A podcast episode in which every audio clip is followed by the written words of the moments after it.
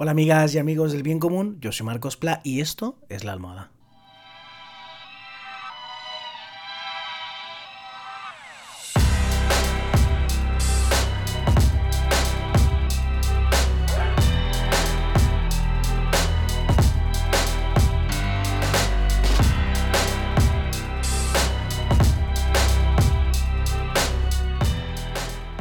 ¿Qué tal? ¿Cómo estáis? Hoy es martes 29 de septiembre de 2020. Hoy quiero hablar de Star Wars Resistance. Eh, y quienes sigáis un poquito Star Wars diréis, vas a hablar de lo menos interesante de Star Wars. Y efectivamente, eh, yo creo que podemos estar de acuerdo en que de las pelis y las series, ya sean las de animación o de Mandalorian, la de live action, es la menos valorada entre el público general. Incluso, bueno, igual yo la elegí antes que alguna de las nuevas eh, secuelas, ¿no? Pero... Ok, eh, sí, ¿no? Está entre las menos valoradas. Y es que es normal que esté entre las menos valoradas por los adultos, porque es una serie que yo creo que es el material más dirigido a niños, ¿no? De lo que, del que se encuentra entre el canon, es decir, de eh, el material que forma parte de la historia oficial eh, de Star Wars, ¿no? Para la gente que no es fan de Star Wars, en verdad no importa mucho no haber visto la serie, no saber ni de qué estoy hablando, porque eh, o sea, si me interesa la serie eh, que yo vi con mi peque, tiene dos temporadas, está en Disney Plus, si la quieres ver, es una serie de animación. Eh, lo que me interesa va más allá, ¿no? De Star Wars y no voy a. No voy a hablar mucho de la historia de Star Wars, no voy a hablar mucho de, Star Wars en general, ¿no? Ni para seguir esta historia tienes que saber mucho de Star Wars, porque en verdad podría ser una historia completamente independiente del resto. Lo que pasa es que está ambientada en el universo Star Wars, ¿no? Y lo que me interesa de esta serie, que como digo es la que menos ha llamado la atención eh, de, los fans ¿no? de, Star Wars, eh, la, serie no está mal, que es una serie para niños, es entretenida y son aventuretas que les va pasando a los protagonistas, ¿no? como suele pasar con estas series. Lo que pasa es que eh, de trasfondo tiene lo que yo he entendido como un alegato brutal y espectacular contra el fascismo, contra los regímenes totalitarios y esto se ha contado muchas veces y es una de las ideas originales de la Star Wars original, ¿no? Con el famoso imperio, el emperador, no sé qué, que es una especie de trasunto de el nazismo, Hitler, eh, todo, ¿no? Cuando todavía no estaba muy lejos, ¿no? Los años 70 en el 77 creo que es cuando se estrena la primera peli de Star Wars. Entonces, eh, es una historia que ya se ha contado muchas veces. Eh, lo que me parece eh, novedoso, novedoso. Novedoso quizá no es la palabra porque también se ha contado en animación, también se ha contado para niños y para niñas. Pero creo que no hay que dejar de contarlo, porque eso de tener ahí a gente que quiera que su manera de ver el mundo, unos pocos o uno, sea la que la que mande para el resto y que sobren los que no piensan así, pues es una amenaza que siempre está y es una historia que nos tenemos que seguir contando. Así que eh, ya de salida, eh, a pesar de que la serie pues es, está guay pero es normalita, efectivamente la menos valorada seguramente entre, todo lo que ha hecho Star Wars últimamente, pues eh, punto, ¿no? Para esa serie. Em, eso por un lado.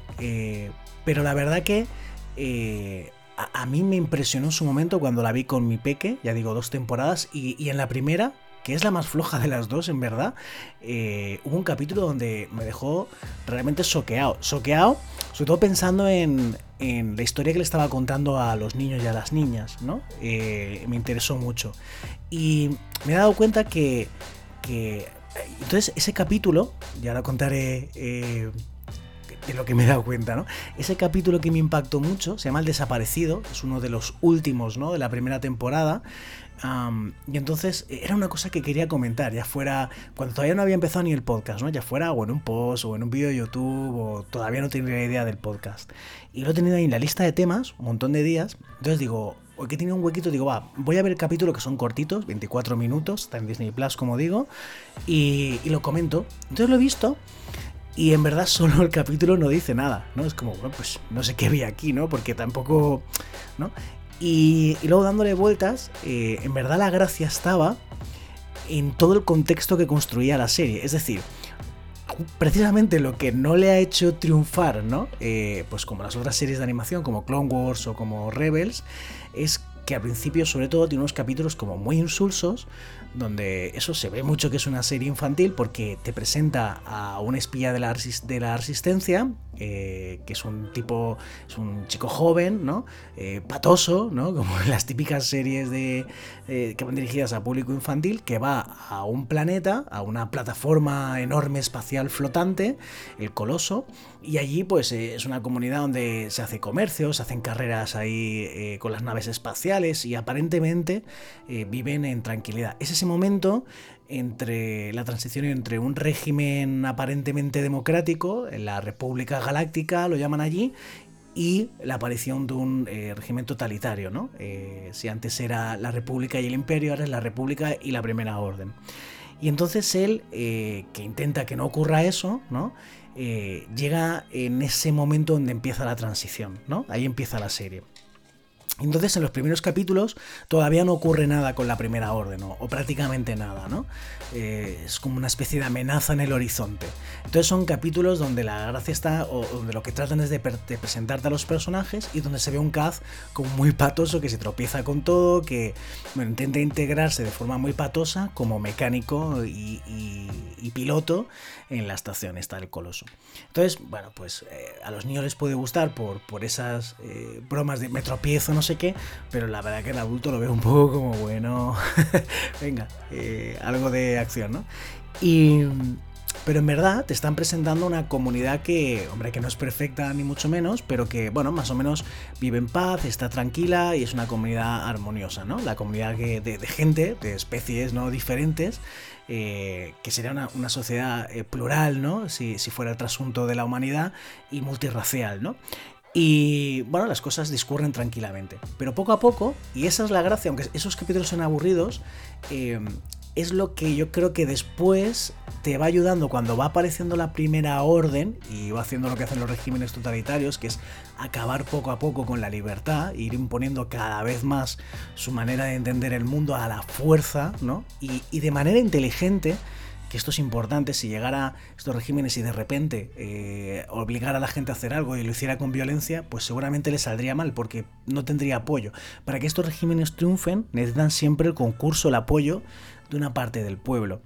Y aquí eh, contar que eh, viendo algún nodo que están en YouTube, no sé si todos, pero muchos, nodo de la, dictadura franquista que hubo en España, eh, me, sorprendió entre comillas, ya, sabía algo, ¿no? Pero me llamó mucho la atención como en una visita del dictador aquí a Valencia, pasando por sitios que todavía reconozco, en, pues creo que el año además que nació mi padre, en el 57, el año nada, por eso, por ni a Valencia, porque fue el año de la riada, donde murió un montón de gente, bueno, murió un montón de gente, murió gente, fue un desastre para Valencia, toda España, incluso parte de, eh, escenario internacional se volcó con, el río se desbordó, entonces, bueno, casas destruidas, bueno, un desastre.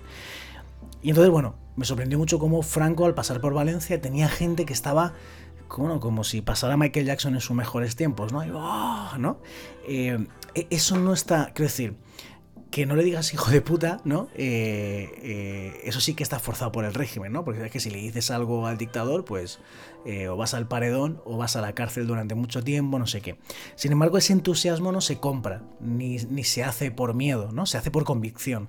Entonces, había mucha gente que vivía muy bien con Franco, desde las élites, a gente pues, pues que con toda la buena voluntad pensaba que, que era lo mejor y, por eso yo creo que en parte se sostienen estos regímenes, ¿no? Porque hay mucha gente que, que apoya, ¿no? Desgraciadamente. Eh, a pesar de, de, todo lo terrible que lleva, ¿no? Para la convivencia, para el bien común, todo. Entonces, eh, ¿cómo explicarle esto a un niño, no? Pues la serie, eh, que es una serie, como digo, muy sencillita, la menos valorada de Star Wars, creo que lo hace de manera brillante, porque en esos primeros capítulos te presenta esa comunidad, bueno, que funciona, ¿no? Eh, donde se respeta a la gente y donde cada uno tiene su lugar y todo, que no es perfecta, tampoco son perfectas nuestras sociedades democráticas, pero donde poco a poco va apareciendo la primera orden y lo hace de una manera como primero una nave, primero tienen ¿no? unos primeros encuentros, luego entonces poco a poco va teniendo cada vez eh, una mayor eh, presencia en la estación, ¿no? Y como poco a poco manipulando y eh, realizando comportamientos con muy poca ética, ¿no? Retorciendo los hechos para que... creando como la supuesta necesidad de que ellos impongan, impongan su orden, ¿no? Y su seguridad y su... a cambio de pues ir restringiendo cada vez más las libertades, ¿no? Y diciendo ellos lo que se puede y lo que no se puede hacer, lo que se puede decir y lo que no se puede decir, y, evitando que se les cuestione en ningún momento, ¿no? Lo que están haciendo. Entonces, eso va ocurriendo paulatinamente en la serie. Y, bueno, eh, los, los protagonistas siguen con sus aventuras, te van ahí, ¿no? Metiendo pues las cosas espaciales de Star Wars. Por eso decía que no, no hacía falta haber visto Star Wars, ¿no?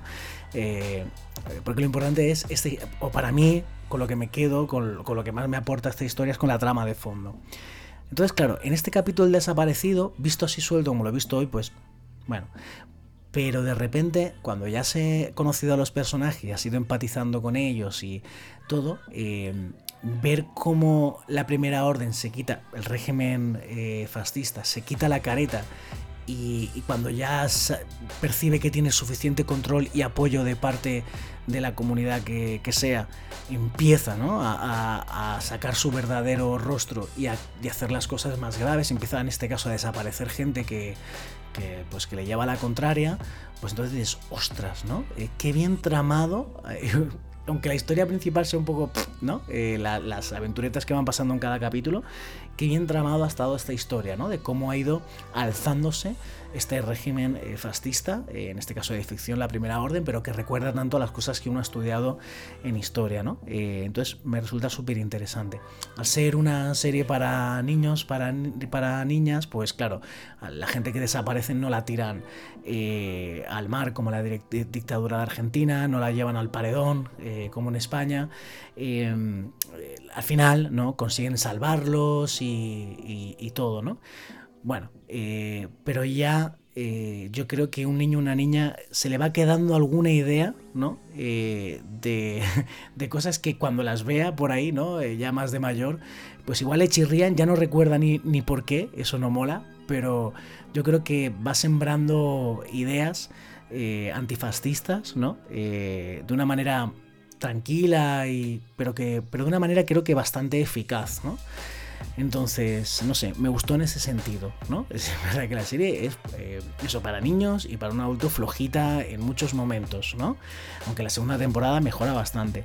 Pero, pero ya os digo, esa trama de cómo se alza eh, un régimen fascista contado una historia sencillita, la verdad que me parece que está muy bien hecha y, yo diría que está, no sé, contada de una forma eh, brillante. En fin, no me largo más. No sé si has visto la serie, no creo, porque no la ha visto mucha gente, pero si la has visto, eh, ¿qué te parece? ¿Has visto alguna serie más donde, donde veas esto que estoy contando. ¿Estás de acuerdo? ¿No estás de acuerdo? Yo te voy a leer. Eh, si me comentas en iVoox, si me comentas en redes sociales, en Twitter, en Instagram o Facebook, con arroba Marcos arroba Marcos Y si te gustan este tipo de ideas, pues pap, dale a suscribirte.